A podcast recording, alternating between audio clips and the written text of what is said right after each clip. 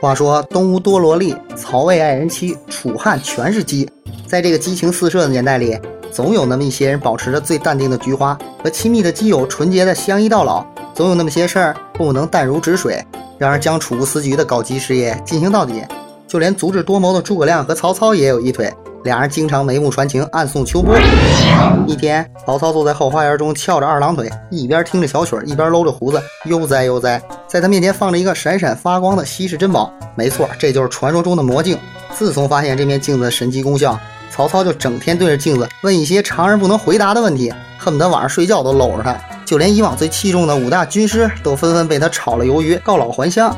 魔镜魔镜，谁是世界上最帅的人？当然是大王你啊！谁是世界上最勇猛的男人？当然还是大王你啊！谁是这世界上最有才华的人？肯定还是大王你啊！可今天曹操问魔镜魔镜，谁是这世界上最配得上我的人？魔镜说：文娱年少有华，最配得上您大王。曹操听后欣喜万分，既然是风流美少年，那何人见了会不动心呢？更何况是那色胆包天的曹操。自从曹操 N 年前一睹周郎风采后，更是深陷其中不可自拔。再经魔镜这么一说，更是心动万分。但是又听说周瑜只对小乔情有独钟，顿时烦恼起来。曹操一边摸着小胡子，一边想到得干掉这小乔才行。于是给诸葛亮发了条微信，把小乔给我捉来，不然永不相见。诸葛亮回道：“曹哥哥，大小乔乃孪生姐妹，今日大乔来他家中做客，真是难以分辨啊。”曹操回道：“我去。”那就一起抓你个榆木脑袋！真不知道你是怎么当这军师的。次日，曹操跟诸葛亮相约在断桥相会。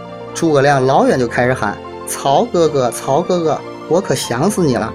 曹操四处张望，嗯哼，大小乔怎么没给本王送来？诸葛亮说：“别急嘛，你就不想我吗？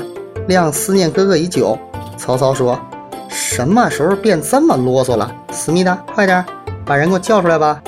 只见大小乔被押进来，看到诸葛亮在曹操怀中，又愤怒地吼道：“诸葛亮，你个叛徒！周瑜哥哥对你那么好，你不得好死！”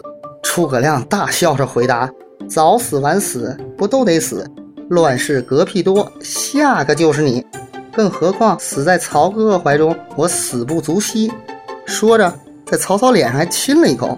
大小乔实在看不下去了，当即晕倒过去。就这样，大小乔成了曹操威胁周瑜的把柄。周瑜救妻心切，于次日晚陪曹操就寝，在三国的搞基历史上增添了重重的一笔。